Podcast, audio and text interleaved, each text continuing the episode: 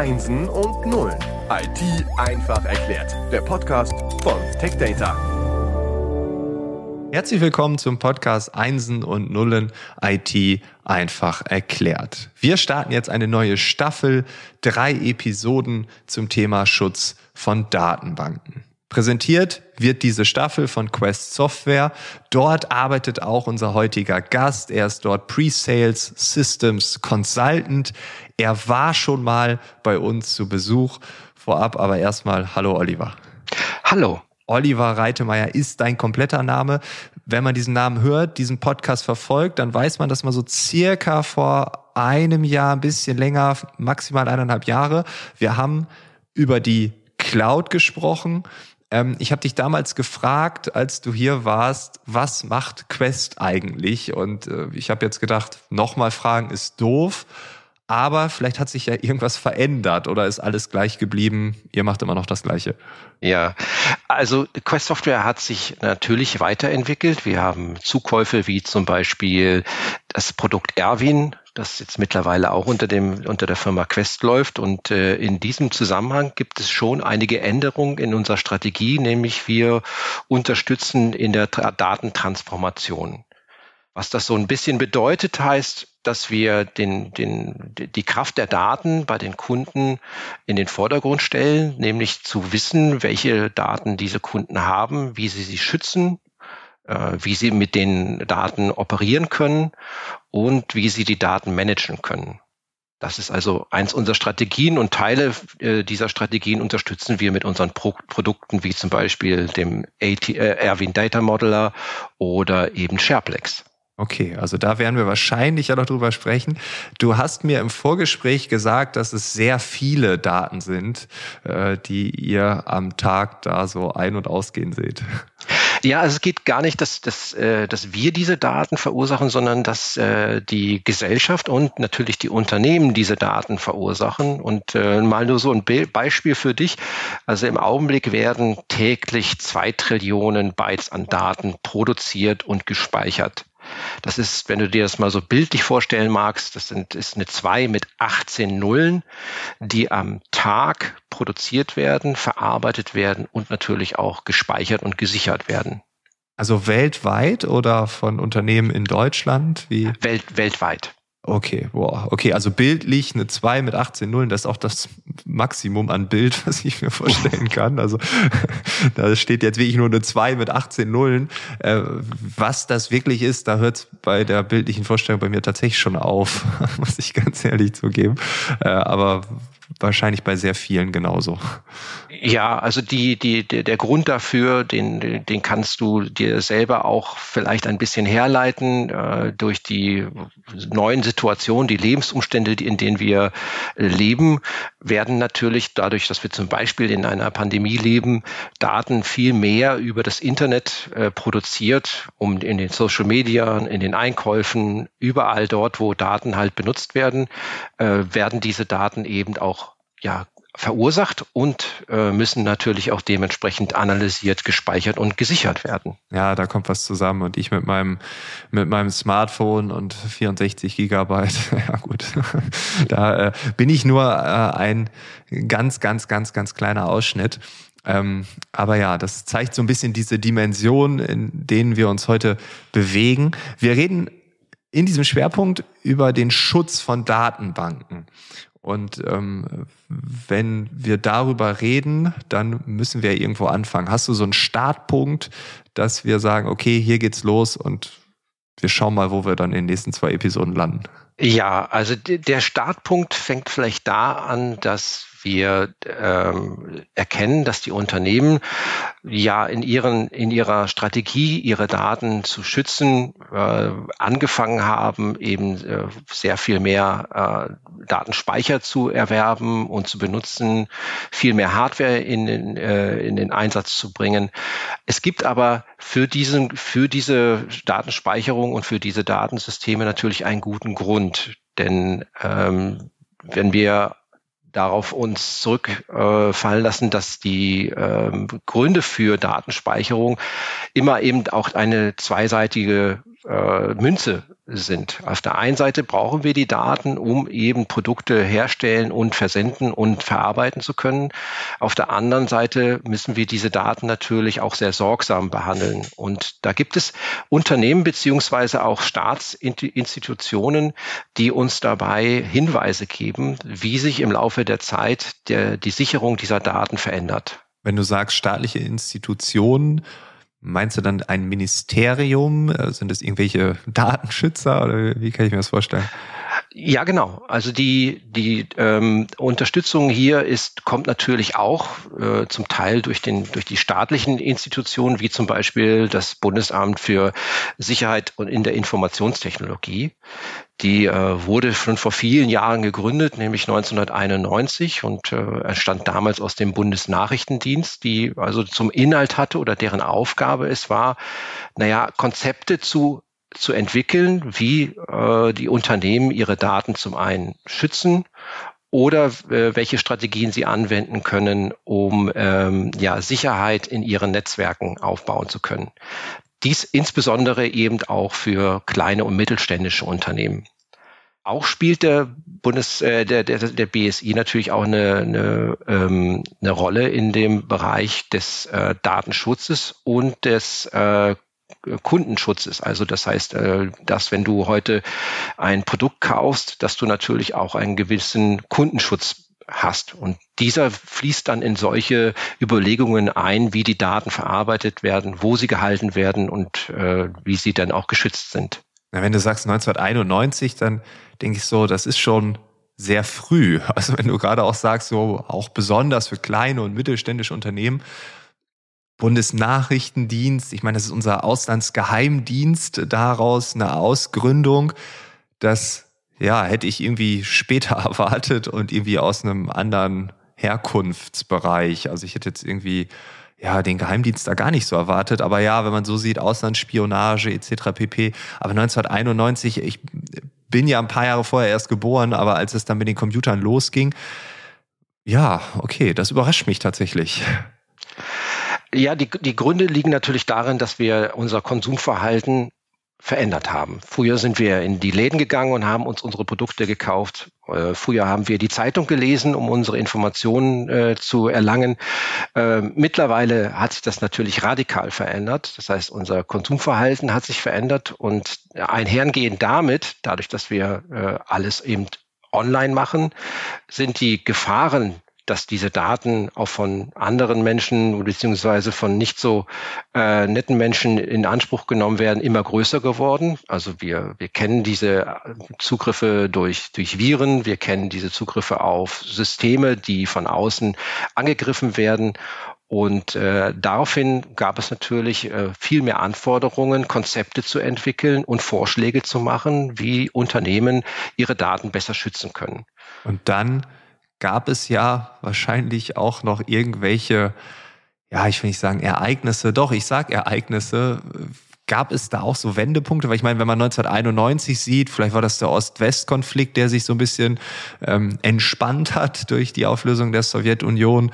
Äh, die Welt, ja, das Internet kam dazu. Ähm, sind das solche Wendepunkte oder gibt es da noch weitere, wo man sagt, ah, da hat sich was verändert und dann hat man auch gemerkt, uh, man muss noch mehr, noch viel mehr Fokus auf dieses Thema legen? Ja, also die, die ähm, Situationen waren sicherlich äh, durch Schlüsselmomente geprägt. Also wir, wir nehmen jetzt hier zum Beispiel mal den, den, den Terroranschlag am 11. September.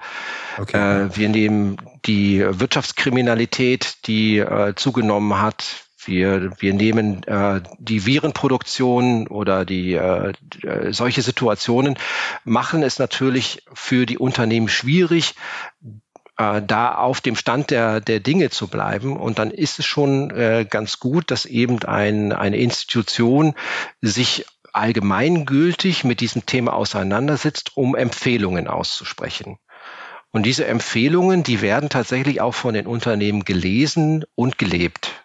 Ja gut, das ist ja auch äh, logisch. Ne? Ich meine, wir haben ja von staatlicher Seite aus sehr viele Empfehlungen. Ne? Also auch, ähm, keine Ahnung, jeder Privathaushalt sollte in der Lage sein, zwei bis drei Wochen äh, Essen und Trinken zu lagern weil falls mal der Strom ausfällt oder so, warum auch immer, äh, Chaos ausbricht, dann sollte man sich für zwei, drei Wochen ernähren können, bis dann staatliche Strukturen sich wieder neu gebildet haben.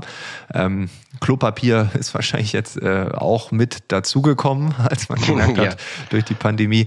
Ähm, ja, okay. Und äh, gut, mir fallen dann vielleicht noch so ein paar Naturereignisse ein, zum Beispiel so, so ich weiß gar nicht, wann das war, dieser Tsunami ähm, in Asien. Ich meine, da sind, das sind ja auch alles Dinge, die passieren und haben ja auch eine Auswirkung dann auf die Unternehmen, auf die Daten, auf die Server, was auch immer. Ne? Also ähm, solche ja. Dinge kommen ja auch noch dazu. Ich meine, das Thema Natur nimmt ja auch zu gerade. Ja, also das ist ein, ein, ein sehr gutes Beispiel dafür, dass wir uns vor vielen Jahren viele Dinge nicht vorstellen konnten, die heute äh, passieren können. Und äh, auch hier äh, ist einer der, der, der Gründe für das BSI natürlich da, dass sie ähm, Vorhersagen treffen, von denen wir vielleicht glauben, dass sie gar nicht zutreffen können. Denn wir, wir als, als Person oder als, als ähm, Konsumer äh, denken, dass, dass, dass die Angebote im Internet und dass die Informationen im Internet immer zur Verfügung stehen. Ja. Und das ist das eigentlich nicht gibt, dass es diese Sachen, äh, dass diese Sachen ausfallen könnten. Und das BSI schreibt auch äh, in, ihren, in ihren Dokumenten rein, dass vieles äh, nach menschlichem Ermessen am Anfang ausgeschlossen wurde und heute doch passieren. Ach. Ja, das ist ein harter Satz, oder? Nach menschlichem Ermessen ist etwas auszuschließen. Und dann passiert es und dann sagt man, oh, ja gut, das kann man beim 11. September so sehen. Da wird wahrscheinlich auch niemand dran gedacht haben, hier kann jemand mit dem Flieger reindonnern. Das mhm. ist ja, wir haben unsere Server in dem besten Gebäude, was es hier an der Ostküste gibt oder dem berühmtesten und höchsten und äh, was weiß ich. Und dann fliegen da zwei Flugzeuge rein. Das mhm. ist ja wirklich nicht vorzustellen. Mhm. Und dann passiert es und dann sagt man, ja, geht doch. Äh, mhm. und ein Tsunami hat man wahrscheinlich auch immer gedacht, ja, das könnte passieren. Aber wenn es passiert, dann sieht man erst, was es bedeutet. Ne? Also diese, ähm, ja krass, also bei den großen Sachen sowieso. Ich meine, das Hochwasser hier bei uns äh, im Lande genau das gleiche, hätte man sich wahrscheinlich auch nicht vorstellen können auch wenn es vor 100 Jahren auch Hochwasser dort gab oder vor 50 Jahren oder so. Aber das wirklich zu sehen, ist ja nochmal eine andere Nummer. Und wenn wir mhm. im Kleinen denken, obwohl vielleicht ist es gar nicht so klein, dass mal etwas nicht funktioniert, haben wir ja neulich gesehen, als bei einem großen Anbieter im Internet, äh, Facebook, Instagram, WhatsApp und Co., ähm, dass alles down war. Ne? Und dann merkt man erst, ja, das konnte man sich ja auch nicht vorstellen, dass man hier jetzt irgendwie gar nicht mehr WhatsApp benutzen kann. Also das war für viele ja schon der Weltuntergang. Ja, also äh, speziell jetzt hier für Mitteleuropa, die ähm, technisch ja eigentlich immer ganz gut aufgestellt waren, äh, ist es jetzt spürbar, dass solche Ereignisse auch bei uns zutreffen können. Also früher haben wir in, in die weite Ferne geguckt und haben solche, solche Ereignisse wie zum Beispiel den Tsunami bei uns unvorstellbar ähm, äh, gehalten. Aber die persönliche Wahrnehmung, die wir jetzt in, in Europa haben, ist, dass diese Ereignisse auch bei uns zutreffen können. Und das ist halt äh, etwas, was uns in eine, ich würde mal sagen, auch mich selbst betreffende Verunsicherung bringt. Also sind meine Daten, die ich äh, gegeben habe oder verarbeitet äh, habe, eigentlich gesichert? Und wenn ja, also ich meine, gehen wir jetzt mal davon aus, dass wir im persönlichen Umfeld unsere Daten vielleicht in unserem, in unserer Wohnung, in unserem Haus und in unserem Gebäude gesichert haben, äh, durch solche Ereignisse überhaupt sicher. Und das ja. ist unsere persönliche Wahrnehmung. Und ähm, ein, ein zusätzliches Beispiel, was ich dir vielleicht hier auch geben kann, ist, ähm, wenn du im Internet heutzutage deine Einkäufe tätigst, dann ist das für uns eine Grundnormalität geworden. Also mittlerweile kannst du so das Essen dir nach Hause bringen lassen, deine Einkäufe nach Hause bringen lassen. Du bist also an vielen Stellen mittlerweile gewohnt, dass wenn du etwas, im, wenn du etwas benötigst, du nicht mehr persönlich vor der Tür äh, deinen Nachbarn ansprichst und fragst, wo du es bekommen kannst, sondern du gehst ins Internet und suchst danach und wenn du es gefunden hast, dann erwartest du, dass wenn du es dort kaufst, es dir auch umgehend und sofort äh, geliefert wird. Und ähm, wenn du diesen Service, also diesen Service einmal nicht erreichst, dann bist du verunsichert, verunsichert und du wirst wahrscheinlich bei diesem Unternehmen nicht mehr einkaufen, weil deine Kaufentscheidung ja häufig spontan ist. Und wenn du spontan diese Seite oder diese, äh, dieses Unternehmen nicht mehr erreichen kannst, dann wirst du schnell umschalten auf jemand, der zur Verfügung steht und wahrscheinlich nicht mehr zurückgehen zu diesem äh, Unternehmen. Mhm. Ja, auf jeden Fall. Also wenn ich irgendwas google und die Seite geht nicht, dann klicke ich auf Platz zwei, Platz drei, Platz vier. Ne? Also das ist, das ist, äh, ja, da wartet man ja nicht bis der oder diejenige wieder da ist. Bei Restaurants habe ich es tatsächlich schon öfter erlebt. Die warten manchmal ihre Homepage vier Wochen lang dann kann ich die Speisekarte nicht einsehen, dann gehe ich halt zu einem anderen Restaurant. Also das ist so ein Klassiker. Ne? Und dann ist die Frage, komme ich nochmal zurück oder habe ich jetzt den besten Italiener der Stadt gefunden und Google auch nie wieder. Und genau. äh, das sind so Dinge, ja. Und wenn man so die aktuelle Zeit sich anschaut, dann äh, ist ein ähnlicher Effekt natürlich auch das mit den äh, Lieferproblemen aktuell. Ne? Also ich kaufe irgendwas und dann wird gesagt, ja, ist lieferbar und dann nach acht Wochen ist es immer noch nicht gekommen.